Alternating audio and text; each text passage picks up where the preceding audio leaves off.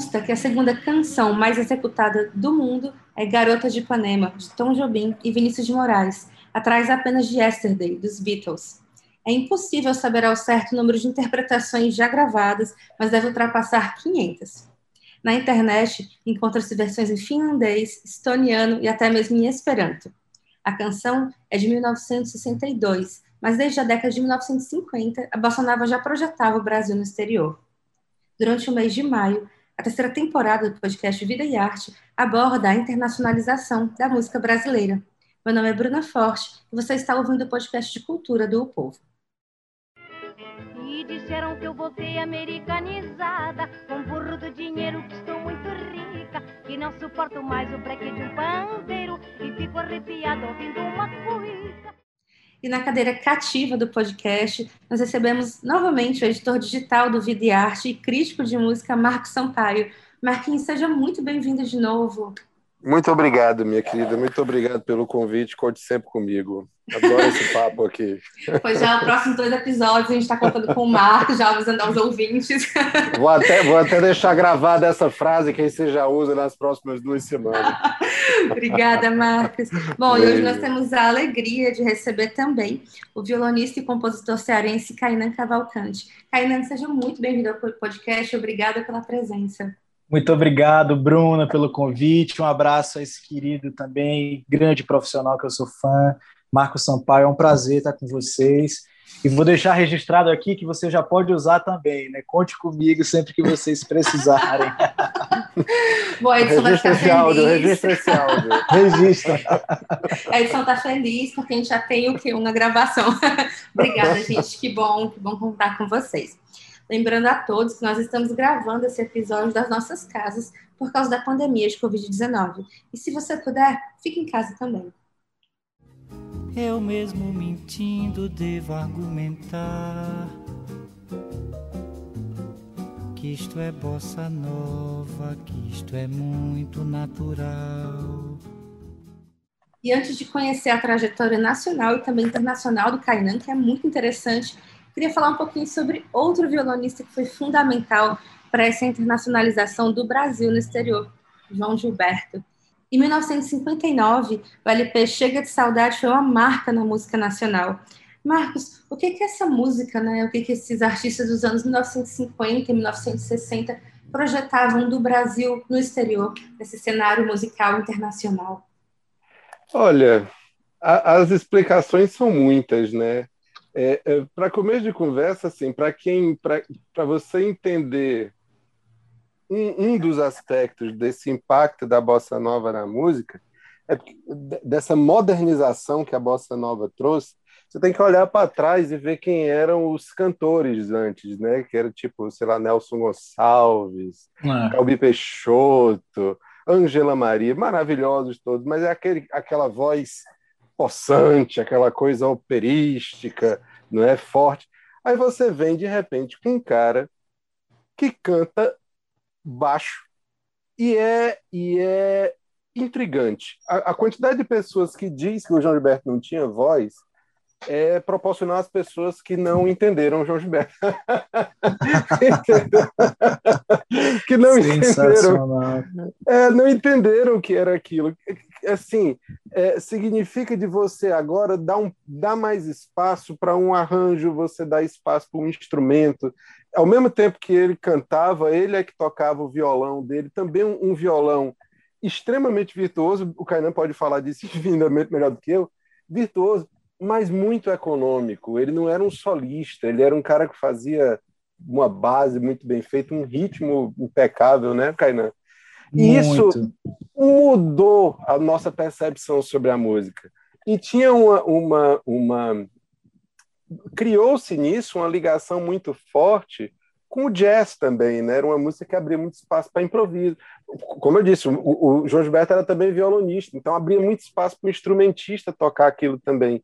Então, acabou que essa música fez uma conexão com o mundo inteiro. Todo, todo canto que tinha um instrumentista, que tinha alguém tocando um piano, um violão, disse, opa, peraí, que é isso aqui? Se impactou e isso foi criando conexões e chegou a esse estádio que chegou. O Kainan pode falar bem melhor também dessa história do, desse violão do João, né, Kainan?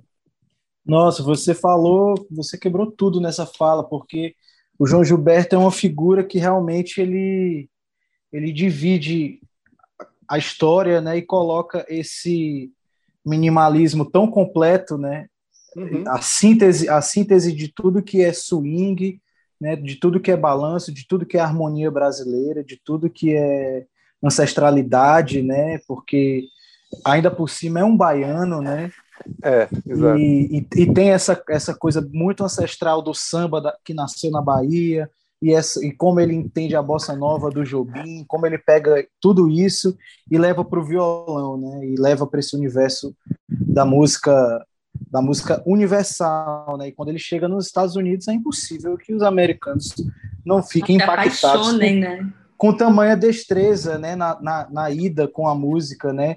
Você escutar o, o, o Águas de Março com aquela gravação icônica do Tom e da Elis é uma obra de uhum. arte. Se você pegar a gravação do João Gilberto, voz e violão, é, é a mesma música, mas é uma, uma outra beleza, é uma, um outro tipo de beleza com uma figura só, né? Com o violão na mão e a voz, né? E eu lembro de uma, de uma coisa que o Marcos, fazendo uma conexão com uma coisa que o Marcos falou, que é a coisa né, das pessoas que não entendem o João Gilberto, né? E aí eu confidenciar uma coisa aqui, uma passagem que eu tive com meu grande amigo, irmão Yamandu Costa, que o Yamandu era bem assim, bem é, desconfiado com a coisa, com a música do João Gilberto, né? Ah. E aí um belo dia a gente estava ali naquela, naquela, naquela convivência, naquela roda, tomando uma cerveja, conversando. E aí ele falou alguma coisa do João Gilberto. Eu falei assim, calma aí, bicho, vamos ouvir um disco do João Gilberto. E a gente ouviu isso, aí eu, eu lembro da cara dele, assim, ele, aí ele parou, assim, com aquela cara bem gaúcha dele, assim, aquele hum. jeitão dele, ele falou assim, é, bicho, realmente o cara inventou um negócio, né, um gênio, né? Aí, depois disso, ele falou assim: Eu vou ter que me render, né? Mas é isso, né? É isso, porque não é um, o virtuosismo do João Gilberto, esse capricho, ele está em outro lugar, né? Que não é uma coisa é, malabarística, não é, é, não tem nada a ver com isso, né? É uma, é, um, é uma outra coisa, né? Um refinamento muito diferente e singular. É. Tem, uma, tem, uma, tem uma, um filme, o, o, o Bruninho e Kainan, que eu acho interessantíssimo, que tem uma cena de sexo, que eu não vou me lembrar que filme é esse, é um filme nacional, muito forte, assim, o casal está se conhecendo, ele é aquele primeiro momento, acho que eles estão ali num tempo de atraso, quando eles se encontram, tem aquele. Ele pega a mulher aqui, bota em cima da pia e se abraça e se beija e joga essa. É, é uma cena muito impactante de, de, de uma uhum. transa de um casal. Só que a trilha é João Gilberto cantando Eclipse. Uma música da Margarida Lecona. Quer dizer, tem, é, é o que, que eu achei extremamente bonito nessa, nessa, nessa, nessa cena é porque a, a, a cena tem essa, essa, essa coisa quente, do calor do, do sexo ansioso. A música é o oposto, mas a música tem a sensualidade, tem a beleza, tem o clima. Tem tudo. Cara, tem um impacto tão lindo nessa, nessa, nessa cena. Eu não consigo me lembrar que filme é esse. Uma, eu não sei se é o Amores Possíveis ou se é o, o Pequeno Dicionário Amoroso. Mas essa cena é belíssima. E, e é João, o João Gilberto ali é, é, é insubstituível. Imagino, ele é muito substituível, né? É, Mas falando em violonista, Kainan, você começou muito cedo a tocar violão, né? Conta pra gente um pouquinho da sua história com a música, como foi que você, enfim, se encantou pelas cordas, como foi que começou essa tua trajetória é, é, com o som. Maravilha. Eu comecei ainda criança, né? Quando eu tinha ali nove anos de idade, ali é o marco do, do do meu primeiro cachê, né, do meu primeiro dinheirinho que eu ganhei quando eu terminei de tocar, e aí eu acho que esse é o início da caminhada artística de forma profissional, né, ainda muito novo, e aí eu segui esse caminho do violão porque eu acho que a primeira figura que eu vi como um instrumentista foi o Manassés de Souza, um violonista cearense que, falando-se de, de internacionalização da música, é uma figura também que a gente tem que falar porque presenciou eventos muito marcantes, né? Da, encontrou pessoas e esteve em lugares Brasil afora, né? Maranguape afora, que é a terra dele, né? Então, Maranguape para né, o mundo. De Maranguape para o mundo, com certeza. E essa figura, quando eu vi a primeira vez, acho que foi algo que realmente me marcou. A imagem daquele sujeito com o violão né, a punho, à frente de uma plateia, à frente de um, de, de um trabalho musical, e aquilo realmente me impactou muito. E de imediato eu, eu caí nesse universo da música com tendo o violão como meu amigo, como meu companheiro, né? Daí conheci outras pessoas que ali foram abrindo os horizontes para música, tanto para música né, brasileira, né, para o choro, como eu encontrei o Tarcísio Sardinha aqui, que foi uma pessoa que me levou para o universo de música brasileira, e assim me mostrando os violonistas, né? O Baden Powell também, que é um sujeito que, que tem uma carreira internacional muito bonita, o Rafael Rabelo, né? o próprio Nonato Luiz, nosso cearense também, que tem uma carreira de muitos anos, trabalhando há muitos anos na Europa, né, nos Estados Unidos e tal. E, e a minha caminhada começou dessa forma, né? Ali sendo apadrinhado pelos músicos cearenses, pelos músicos locais, e, e, e também fazendo conexões desde muito novo com músicos que vinham de fora para cá, né? Como é o caso que eu falei do meu amigo Yamandu Costa, né? Que hoje em dia, para mim, é o maior violonista do mundo, assim por tudo que vem fazendo, pela representatividade desse gigante do violão, né? Então, desde muito novo eu fui entendendo e, e buscando, almejando essas conexões, né? Aquele aquela sede de mundo, né? Então, ali com 10 anos de idade, eu fui a São Paulo, ganhei um concurso de violão erudito, que, que foi a minha primeira e única passagem pelo universo do violão erudito, enfim, em campeonatos, né? Porque eu entendi muito cedo também que, que a minha relação com a música era muito mais de, de compartilhar, de somar, do que de repente de estar tá competindo com alguém, né? E, e aí lancei um disco ainda criança, adolescente, fiz o meu segundo disco chamado Samburá, foi um disco que teve a direção artística do Fagner, né? O primeiro tem a participação do Patativa da Saré. Então, um, uma vida musical sempre é, querendo se conectar com pessoas, sempre querendo. O primeiro, o primeiro disco também tem o Yamandu, né, Kainan? O primeiro disco tem o Yamandu, é um disco chamado Morador do Mato. É um disco que eu tenho muito carinho por ele, assim, porque foi um disco que realmente os músicos fizeram para mim, assim, né? Porque é um disco que tem Pantico Rocha, tem Valdones, tem Adelson Viana, tem Mingo Araújo, tem Manassés, tem Patativa do Assaré, tem Amandu Costa, então é uma seleção de, de gente que realmente me deu um suporte e que privilégio também poder aprender com essas pessoas todas, né, desde muito novo. E, e é isso, e depois do segundo disco, as conexões com pessoas fora do, do estado, né, e até, até chegar ao ponto de gravar com músicos de outro estado também, né, não é o caso. E também de tocar, né, de participar de vários shows com, com várias pessoas e me conectar sempre e, e, achar isso uma coisa muito bonita a se fazer dentro da música, né? Ali tendo tocado com o Jorge Vecilo, né, tendo conhecido, tendo tocado com o Plácido Domingo, né, que foi um dos três tenores, né, integrou os três tenores aqui em Fortaleza, né, na, na inauguração do centro de eventos. É, essas, essas conexões todas, esses momentos, eles são muito marcantes, né? Aí meu disco com o Zé Paulo Becker, que é um violonista carioca que integra o Trio Madeira Brasil, né? E que tem disco ao vivo com o Armandinho, que tem disco que tocou com Elza Soares, então a gravação com o Ney Mato Grosso, todos esses trabalhos e todas essas conexões, né, assim, elas fazem com, com que a minha caminhada na música ela vá sempre se expandindo, né? Isso que a gente busca com esse trabalho de música instrumental que eu faço, né? É poder sempre me conectar com o público e com os artistas, saber mesmo do que se trata a cena musical no Brasil, né? E, ver também essa possibilidade sempre de se conectar e de transar contatos aí com a Europa, com a América Latina, com o resto do mundo, né? Acho que é isso. Ótimo, excelente. Bom, é, você está lançando um novo disco, né, Kainan? Inclusive, Isso. na última terça-feira, no dia 12, saiu uma matéria do Marco Sampaio com Kainan no Videarte. Quem quiser dar uma olhadinha, já fazendo essa divulgação, né? Mas, enfim, falando um pouco sobre o seu novo trabalho, O Sinal dos Tempos.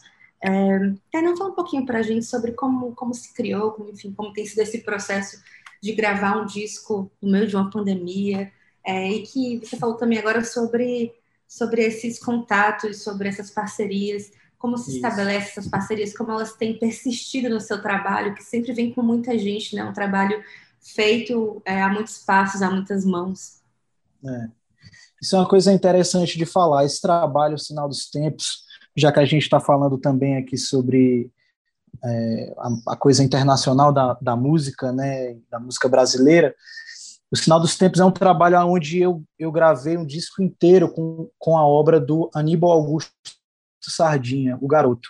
O Garoto é um sujeito que nasceu em 1915 e, e fez a sua passagem ali em 1955 Dizem que o garoto é o pai da bossa nova, né? Porque ele é um precursor aí antes do João Gilberto, antes do Carlos Lira, né? Inclusive o, Car o Carlinhos Lira conta no, no filme do garoto que fez uma aula com o garoto, né? Na outra aula chegou no, no apartamento, o garoto já tinha subido, né? E o garoto é, é uma, uma figura muito importante nessa nessa jornada do violão brasileiro, né? Ali sendo no início do século passado, sendo um dos primeiros músicos a ter uma carreira, uma projeção internacional, né? Quando ele vai para Hollywood com a Carmen Miranda e o Bando da Lua, né? Então, aí sim começa-se a, assim, e tem os oito, tem os, os oito batutas que foram, Pixinguinha e etc. Mas falando do violão, acho que o garoto é uma figura muito especial, né? Juntamente ali com o Laurindo de Almeida, é, e eu estou tendo o privilégio de fazer esse disco é, interpretando a obra do garoto, que é esse, na época era chamado, né, pelos jornais e rádios, o gênio das cordas, né? É um trabalho muito desafiador, ainda mais em tempos de pandemia, né? Para esse disco, eu tive a honra e a felicidade de, de convidar dois músicos, dois dos maiores músicos do Brasil e do mundo. Um deles é o Guto Virt, no contrabaixo, um gaúcho, que mora no Rio há muitos anos, tem ali parcerias com o Yamandu Costa, tem um disco hindu com o Yamandu, né, trabalha com o João Bosco, com o Jorge Ben, então é, é uma figura que eu conheço há muitos anos, né, conheço quando eu comecei a frequentar o Rio de Janeiro, ali há mais ou menos uns 12 anos atrás, é, e o outro músico incrível é o Paulo Braga, Paulo Braga é um dos maiores bateristas do mundo, né? O Paulo Braga ele tocou tem 90 gravações com o Tom Jobim e, e mais algumas dezenas de gravações com Elis Regina, né? Como é a frase do Tom Jobim, Kainan? O Tom Jobim falava do garoto assim. Do, rapaz, do, eu não, do, do eu Paulo não... Braga. Do Paulo Braga. Não, Paulo Braga é o baterista que elevou a bateria a um instrumento musical. Né? isso é sensacional, né? Tiradas é muito, do Tom Jobim, né? Muito Tom Jobim, isso aí. E, e eu tive o privilégio de ter essas duas figuras no, nesse disco, né? Tem muitos momentos, assim, que, que foram registrados em vídeos, que é o Paulinho Braga se emocionando ouvindo as composições do garoto, né? Porque o Paulinho até repetiu uma frase do Tom, que o Tom dizia assim, é, eu não componho ruim não, bicho, mas o garoto, e terminava aí, né? Deixava no ar. E precisando de um devido reconhecimento, né? É, e aí eu tive, tô tendo a felicidade de gravar esse álbum, né? Esse álbum, ele só foi possível, é, primeiramente porque o Paulinho se vacinou, assim que o Paulinho se vacinou, imunizou, a gente entrou em estúdio para gravar, né? Isso foi uma, foi uma felicidade muito grande poder ter esse grande músico com a gente em plena atividade, aos 75 anos de idade, tocando a bateria impecável. E é uma outra figura que, por exemplo, quando, quando o mundo viu, né, quando os Estados Unidos, a Europa viu essa bateria bossa nova do Paulinho Braga, eles não, não, conseguiram aguentar, né? Tanto que o Paulinho foi morar nos Estados Unidos, eles deix, não deixaram o Paulinho voltar. Né? E aí ele atuou com os maiores nomes do jazz, né? O Herbie Hancock, o Joey Henderson, Ticoria, o Pat Metheny, né? Os, todos os caras, assim, mega importantes do, do jazz internacional. Tá lá o Paulo Braga tocando, né? Então, esse disco vem com essa força do repertório do garoto, né, que é um repertório super moderno, super atual. Você ouviu a composição, a inteligência do garoto né, naquela época, compondo daquela forma, orquestrando né, daquele jeito, entendendo música dessa forma. É tão atual as harmonias, os caminhos. E aí eu chamei essas duas joias raras, que, é o, que são o Guto Virt e o Paulinho Braga, para a gente estar tá junto gravando esse disco. E o disco vai sair agora em maio né, é, de 2021. E eu estou muito feliz com a realização desse trabalho né, com todos os cuidados que nós tivemos para poder realizar isso dentro de uma pandemia que a gente vive. Bom, e com a felicidade de uma vacinação, né? Que bom que deu certo. Nossa, que coisa boa, Bruna. Maravilha. Bom, na semana passada, é, o Marcos, o Renato e eu, a gente estava comentando um pouquinho sobre o pop no cenário internacional, né, Marcos? Estava falando sobre como a Anitta veio. Inclusive, a gente falou agora no começo desse podcast sobre Garota de Ipanema e a Anitta trouxe uma regravação de Girl From Hill. Mas eu queria falar também sobre a MPB, sobre essa música popular, enfim, é, que também se projeta no mercado internacional é, há décadas, né, de uma forma muito pungente. E, enfim, quero saber de vocês, como vocês veem esses movimentos de artistas brasileiros contemporâneos. A gente tem o Kainan como um grande exemplo aqui cearense, é, enfim, se projetando nesse mercado fora do Brasil, o que, que o, o, o, mercado europeu e também dos Estados Unidos mais recebem, mais tem interesse, qual a importância desses artistas estarem também vistos, enfim, serem também ouvidos fora do país? Kainan, vai lá. Você que vai fazer show na França e na Alemanha esse mês. Verdade. Que maravilha. É, eu acho que isso é um projeto de muitos anos, né? A bem da verdade que a música brasileira é uma coisa, é uma loucura por onde passa, né? É uma loucura por onde passa. Eu, eu tive experiências com a música brasileira é, incríveis, né? Eu, eu tenho o privilégio de viajar para fora do país e, e fazer esse trabalho, né, de expansão da nossa música desde o ano de 2005, né? Então já são aí alguns anos indo todo ano à Europa, né, à América Latina, aos Estados Unidos. Nós teríamos a primeira turnê no ano, no ano passado, né, mas devido à pandemia isso foi remarcado para um novo momento. Mas como eu venho falando né, dessa, dessa turma, esse projeto de música brasileira para o mundo, ele é muito antigo, né? Eu acho que isso é uma coisa que é inevitável que, que o mundo não tenha curiosidade de ver isso de perto. E tem, né? É uma loucura quando você chega num, num lugar, por exemplo, na Letônia, como eu e o Pipoquinha estivemos em Riga, né? E a gente toca uma música do Genival Lacerda, de, com baixo e violão, e vem um teatro de duas mil pessoas abaixo. Você Entendi. fica assim, que, que força é essa da música brasileira, né? Que a gente chega nesse lugar que é isso, né? O que é que a gente comunica? A gente comunica uma coisa muito verdadeira e muito e muito diferente do resto do mundo também, né? O fato é que é, a coisa a coisa da música pop popular do Brasil e a música brasileira como um todo, né? Sem sem destrinchar isso, eu acho que cada um à sua maneira isso vai vai sendo cada vez mais necessário para o mundo, né? Eu gravei um disco agora é, de um grupo com, com quatro paulistas, né? Agora que eu moro em São Paulo tem cinco anos, é, eu tenho participo de um grupo chamado Jean Correia e os Chorões Alterados. esse nome é muito legal. E esse disco vai sair agora. É, e, e, nós tivemos a participação de um, de um jovem pianista de Israel, que mora em Nova York, que é um verdadeiro fenômeno do jazz moderno, que é o Shai Maestro, né? E o Shai Maestro está tocando com a gente nessa gravação, está tocando um choro, né? Ele está tocando um Fender Rhodes, um choro, dentro de uma formação de choro, né? Então a gente entende que a nossa música, né, é, ela, é, ela é universal mesmo, ela é para o mundo, né? Eu ouvi uma vez que alguém falou que o Ednardo, a música do Ednardo, era uma música regional, né? E a resposta do Ednardo foi muito boa, porque ele disse: a minha música é tão regional quanto Garota de Ipanema do Tom Jobim. que fala de uma Exatamente. região, que fala de uma região, mas mas é mundo, né? É mundo, é, né? A garota a de Ipanema virou mundo, né? Exatamente, é. a gente vive muito isso no Nordeste, né?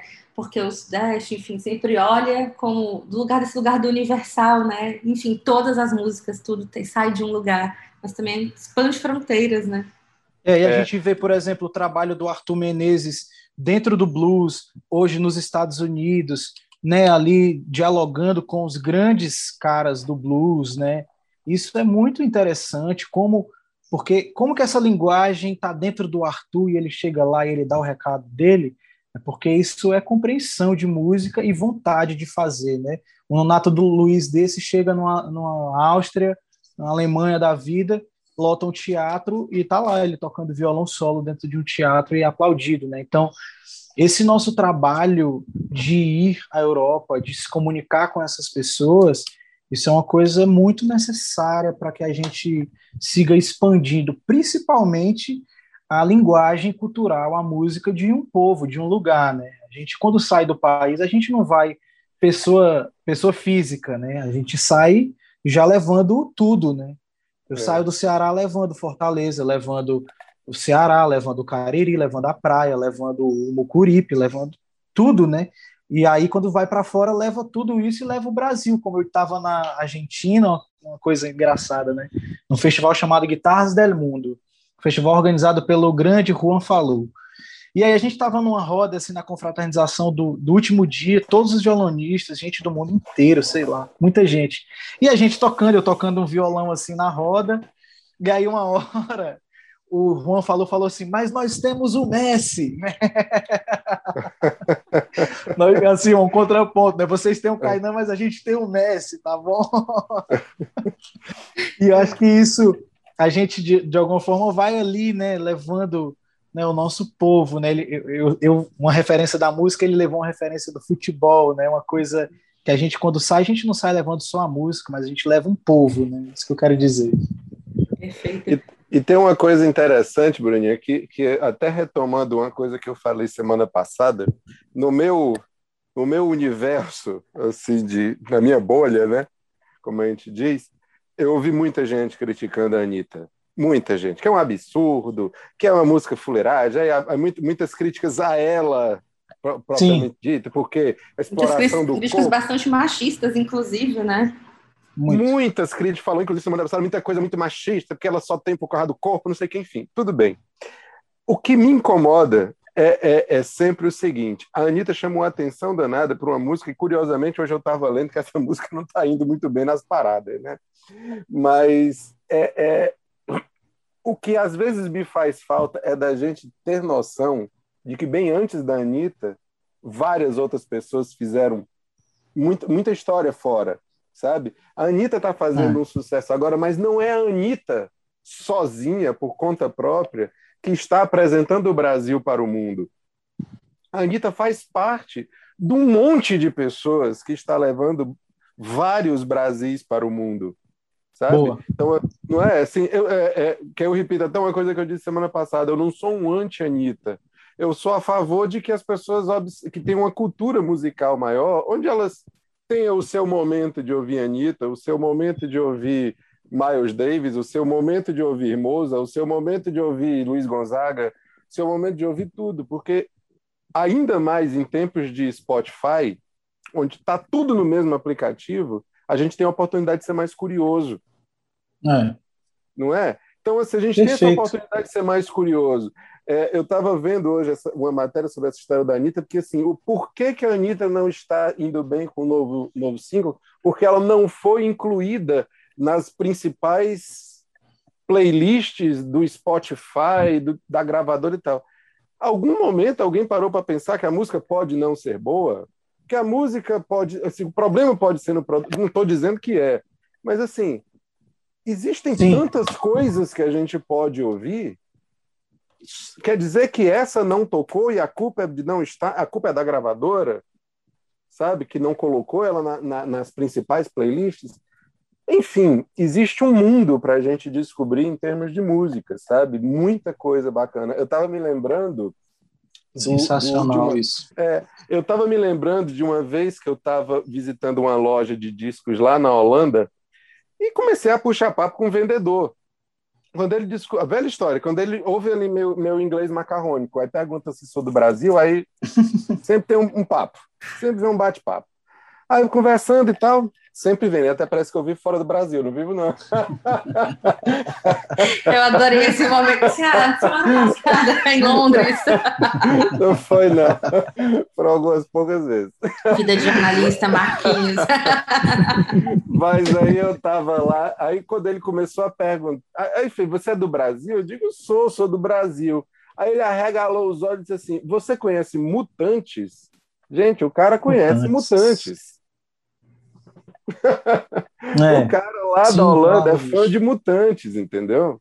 Eu tenho, queria puxar um gancho que você falou, Marcos, para uma pergunta também. Ah. Você falou sobre a música não ir bem, sobre ela não ter sido incluída nas paradas, enfim, nas, aliás, nas listagens. Mas eu quero saber, ainda existe um, um, uma resistência à música brasileira fora do país? Assim, essa barreira linguística, ela é ainda é muito presente? Você sentiu isso, Kainan, por exemplo? Eu sei que você fez lives, né? A Quarantena Sessions, enfim, foi destaque no The. Guardian. É, tem essa, essa, essa resistência à música latino-americana, à música brasileira, ainda é forte fora do país? Olha, no, no meu segmento, eu, eu acho que eu estou levando vantagem, porque não tem voz, né? Eu vou com meu violão lá e a música. segue assim, Mas... segue assim, viu, Caio? tá dando muito certo. Mas né, a gente vocês chega acham que outros artistas passam por isso? Olha, eu não, eu, não, eu não sei. Eu acho que algumas pessoas fizeram carreiras e têm carreiras internacionais muito bonitas com a música brasileira, por exemplo, com a língua portuguesa ainda, né? Eu digo Caetano Veloso, né? O, é. Gilberto Gil, essas figuras, elas são figuras, o próprio Tom Jobim, né? O próprio quando você tem um Frank Sinatra que grava um disco inteiro só de composição do Tom Jobim, né?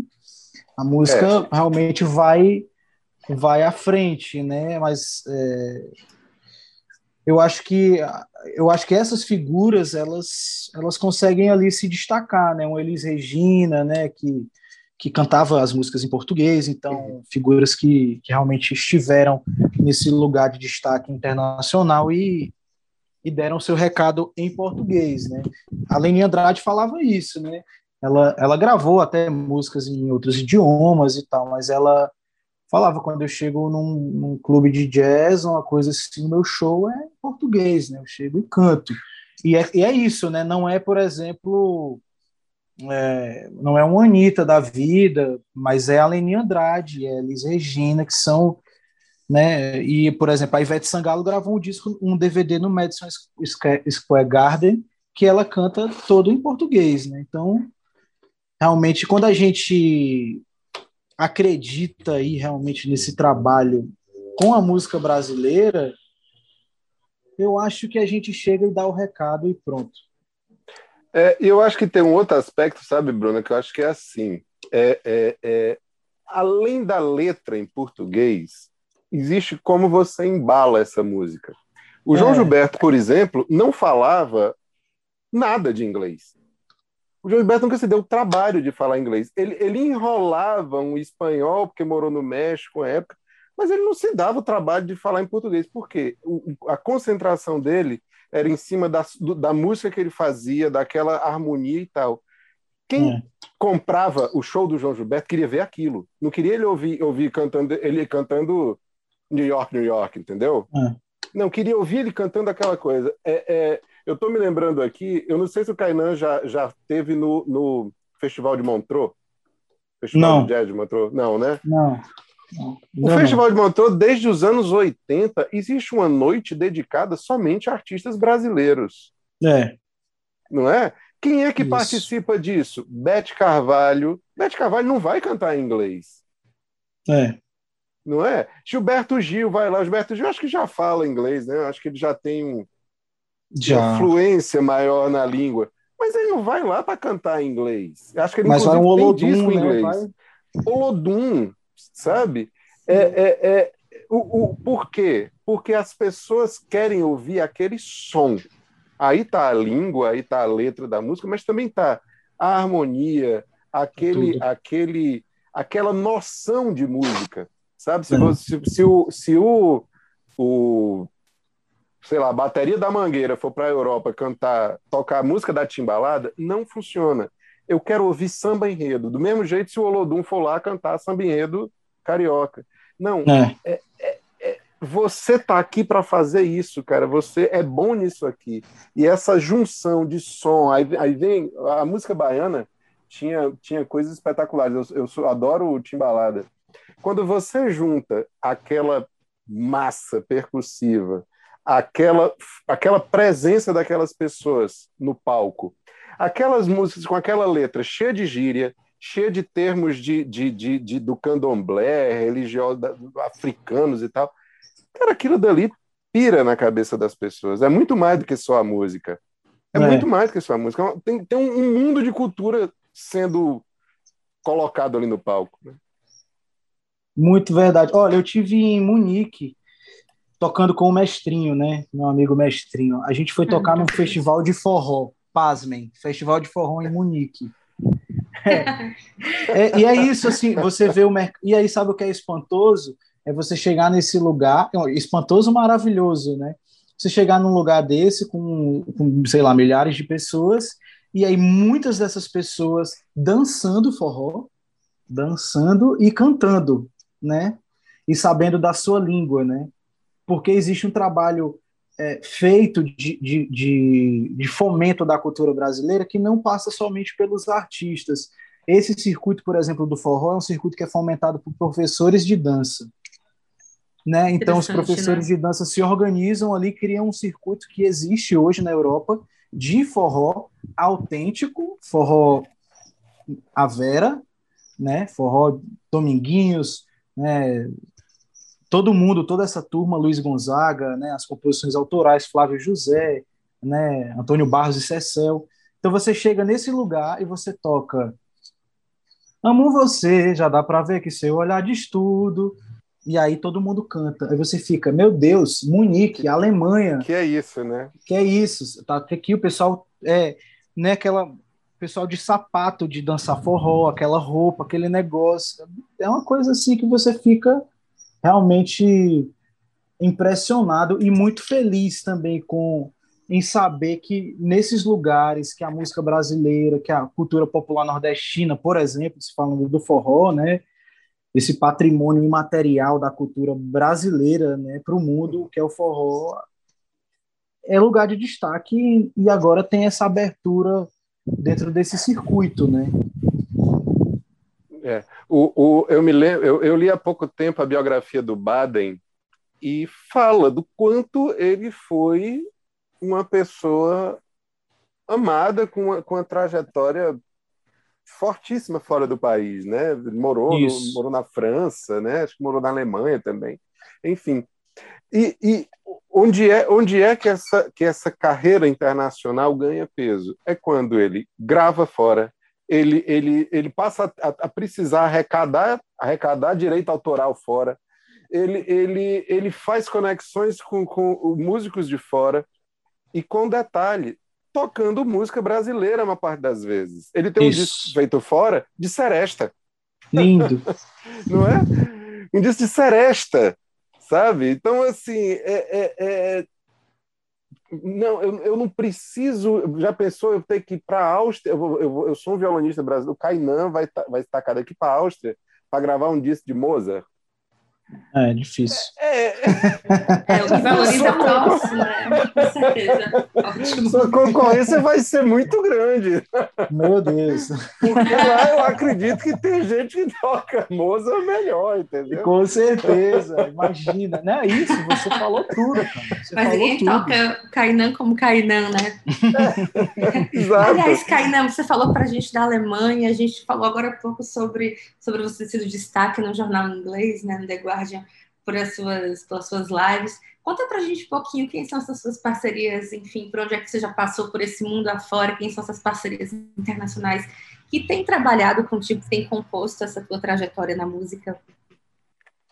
Que maravilha. Esse projeto Quarentena Sessions que eu fiz, isso foi um impulso pandêmico inicial, assim, uma coisa, porque não, você imagina, a gente estava no ano passado com uma agenda de, de viagens para o primeiro semestre, né, início do segundo ali, né, julho, que é o verão da Europa que a gente tem ido, né, mas a gente tinha é, março, abril, iríamos América Latina, né, Cuba e Colômbia. Cuba nós iríamos é, participar do Fiesta del Tambor, né, que é o maior festival que tem em Cuba de música festival que a gente ia, ia uma comitiva de artistas brasileiros, né? Eu, a Fabiana Cosa, cantora de São Paulo, é, dentre outros Incrível, músicos, né? maravilhosos. É.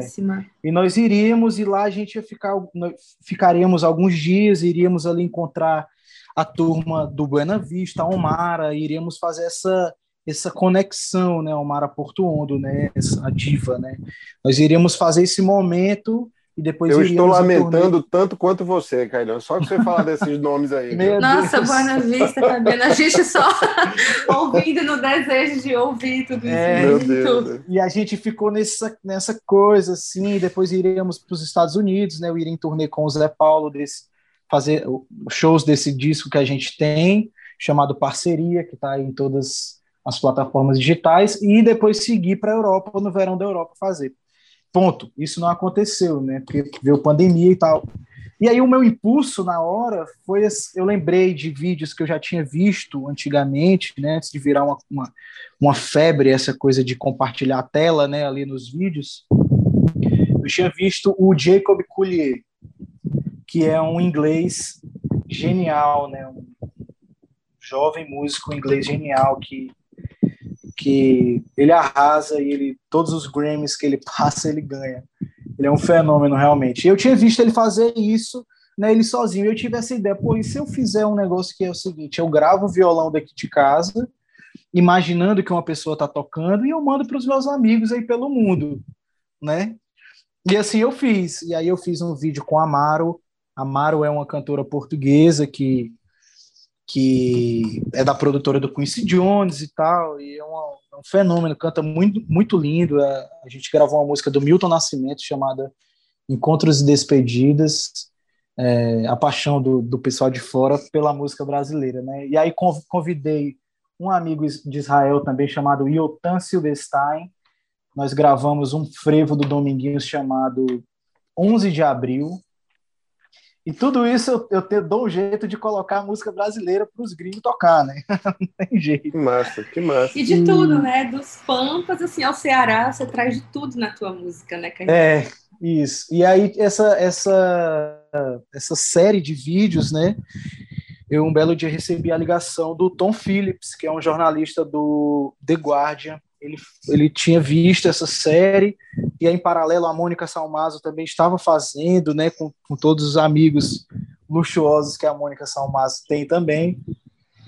E aí ele fez uma matéria perguntando sobre esse momento e sobre como isso também tomou uma, uma projeção, né, assim, que a gente a gente não esperava muito bem, mas o fato é que isso chegou em muitas pessoas, né, e, e dentro dessa realidade do, dos views, né, da coisa do algoritmo e da, da subjetividade que, que são essas plataformas, né, a gente conseguiu chegar perto de pessoas muito bacanas e agregar um número maior de gente para esse trabalho, né? E aí é fato que a gente ali conseguiu esse esse contato, né? Esse lugar de exposição para nossa música no Guardian, né? E uma entrevista com o meu inglês também macarrônico. Macarrônico.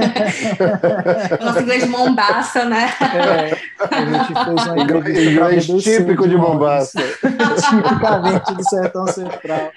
E aí isso também a gente, a gente fez uma entrevista para para para a CBN de Londres e, e o fato é que a gente vai para a CBN não para é isso o nome da rádio? Qual é aquela rádio famosa de lá, né? Famosa. É. Não, é, CBN, é CBN. Eu estou confundido com CNN, mas é CBN. É, né? É, de Londres. Tá pesada. Não é a BBC que você está falando, não? BBC de Londres. BBC. Eu BBC. confesso que eu pensando em CBN, só pensando no nosso trabalho. Não, não, não. não é. No Jornal Povo. A CBN é uma grande rádio, mas é aqui de Fortaleza, é o jornal. É, nossa. de Fortaleza. Um Muitas entrevistas. É, já estive lá, é verdade. BBC de Londres. Você BBC. me corrigiu certo. E BBC. fizemos esse. Internacional Essa- mesmo, né? São muitas entrevistas, me conta.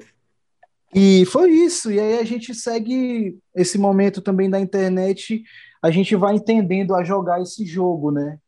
Porque realmente é um, é um, é um, é um trabalho a ser feito, né?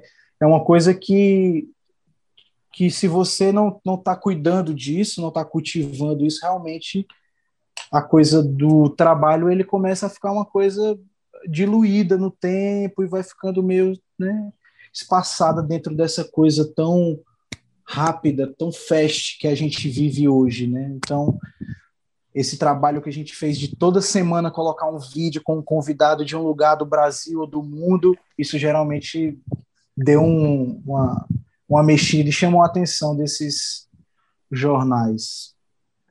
Kainan, é, só uma pergunta. Você gostou mais da matéria do Tom Phillips ou da matéria do Marcos Sampaio, que saiu no Jornal Povo?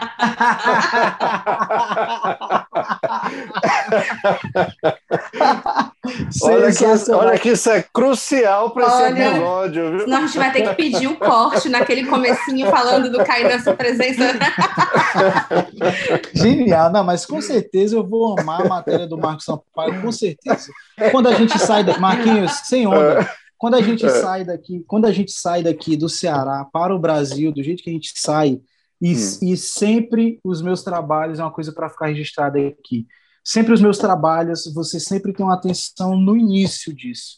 Então a gente sempre começa aqui com o pé direito, com o pé esquerdo, com os dois pés para onde a gente for, né, meu irmão? A gente sabe disso. E eu acho que isso é a coisa mais valiosa de se fazer cultura num lugar, é quando a gente está junto nisso, né? Quando a gente tem os artistas fazendo, promovendo isso e o jornal junto com isso, né? Sensível a isso. Então, quando a gente está nessa sintonia, aí, meu irmão, não tem jornal no mundo que segure a gente, né? Porque a gente sai daqui comunicando para o resto do mundo, né? É engraçado, né, cara? Porque tem uma coisa que é assim: é, é, é, se a gente não dá valor, se a gente Fortaleza não dá valor à música de Fortaleza, se a gente cearense não dá valor à música de Ceará, se a gente Brasil não dá valor à música brasileira, quem é que vai dar? É verdade. Não é? É verdade. É, é, é, é, não estou aqui falando especificamente do seu trabalho, mas assim essa, essa valorização da música, essa, essa história de você sair do Ceará para ir fazer um, um festival de uma apresentação de forró do outro lado do oceano, cara, isso, isso é muito curioso, porque é, é a, é a história que eu estava dizendo do Moza, assim, eles conhecem um tipo de música. Você chegar e levar, ó, existe isso aqui também. É. Eu imagino, eu imagino que o forró, o coco, um, um, uma, uma, como é aquele do, do Alívio Martins aqui do Pará, carimbó. Carimbó. Putz, grilo, isso aqui deve pirar a cabeça dessas pessoas. Mesmo. Porque é, é, mesmo. muito ritmo, é muita dança. E o corpo, né? Cabeça. Não é? É.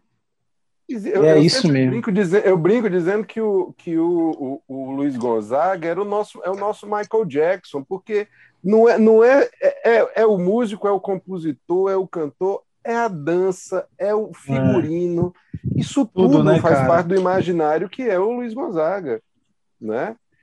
E artista gigante, né? É, é Meu impressionante. Assim, ele, ele, É. ele, ele- você pode. O, o- o Luiz Gon- não é à toa que a melhor, a, melhor, a melhor biografia que existe hoje do Luiz Gonzaga foi escrita por uma francesa, Que legal. Qual o nome, Marcos? Dominique? Dreyfus. Ah, que legal. É, A Vida do Viajante. Sensacional. É, é uma, é uma, é uma jornalista francesa que veio se interessar pela história do Luiz Gonzaga. E aí a gente fala das gravações de música, né? Asa Branca gravada no mundo inteiro, No né? mundo inteiro. No mundo inteiro. Agora, é preciso duas coisas. Uma, que, que exista alguém que apresente isso para fora né? e que essas e, e que ap- apresente de uma forma consistente para que as pessoas se conectem com isso, não é? é. Para não achar que a música se resume à música que se faz no, na América do Norte. É. Não é? Existe, existe, uma, existe um mundo inteiro de. de o, a, o melhor exemplo que se pode fazer sobre isso agora é a história do K-pop.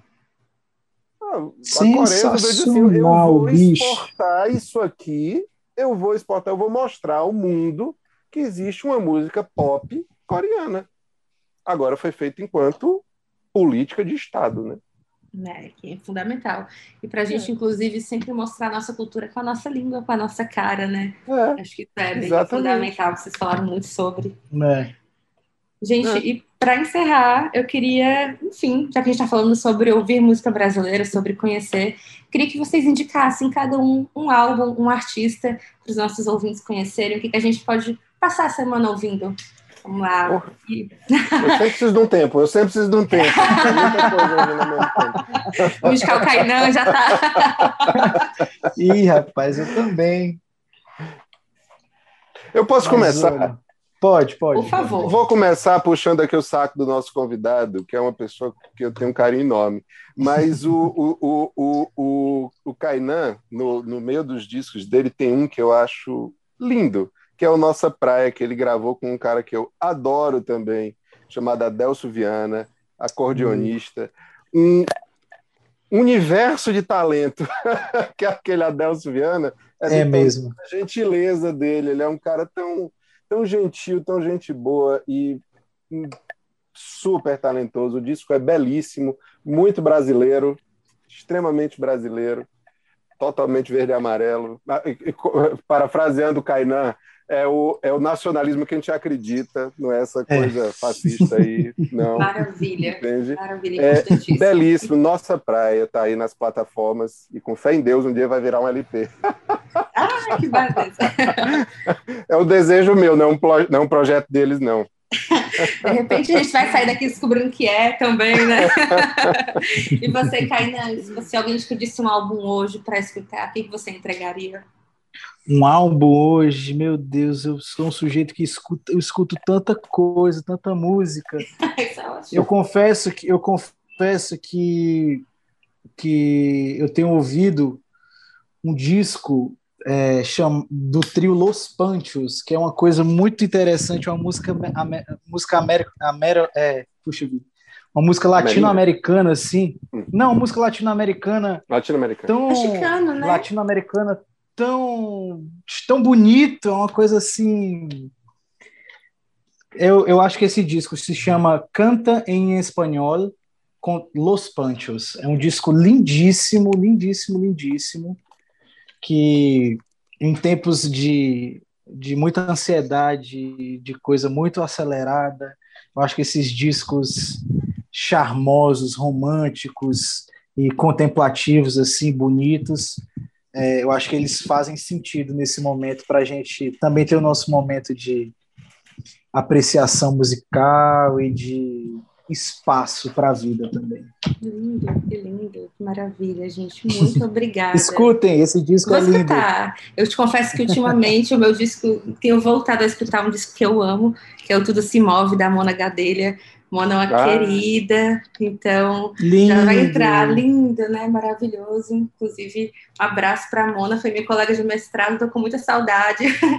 todo mundo precisa encontrar quando todo mundo já vacinado. Vai ser um, um grande encontro musical muito bonito, né? Vai, vai ser uma farra, meu Deus. Tamanho Tem que ser, viu? Tem que ser, a gente precisa. muito, muito obrigada, Kainan. Que bom contar contigo. Obrigada, Marcos. Nada, minha querida. Conversa Obrigado. maravilhosa. Que bom saber que a gente tem força na música, força nas artes, que a gente se fortalece nisso tudo também. A cruzar outros mares de loucura. Cuida que não naufragues tu vivir. Sim mesmo. Obrigado, Marcos. Obrigado, Bruna. Beijo grande para vocês. Contem comigo. Se cuidem, saúde, usem máscara, álcool gel. Fora Bolsonaro, tamo junto. que projeção, gente. Você pode escutar o Vida Arte, podcast de cultura do Povo, em todas as plataformas digitais, Spotify, Deezer, Spreaker e também no povo.com.br barra podcasts. O podcast Vida Arte tem apresentação de Bruna Forte e Marcos Sampaio. Áudio-edição, Mariana Vieira. Estratégia de podcasts, Diego Viana. Até a próxima semana.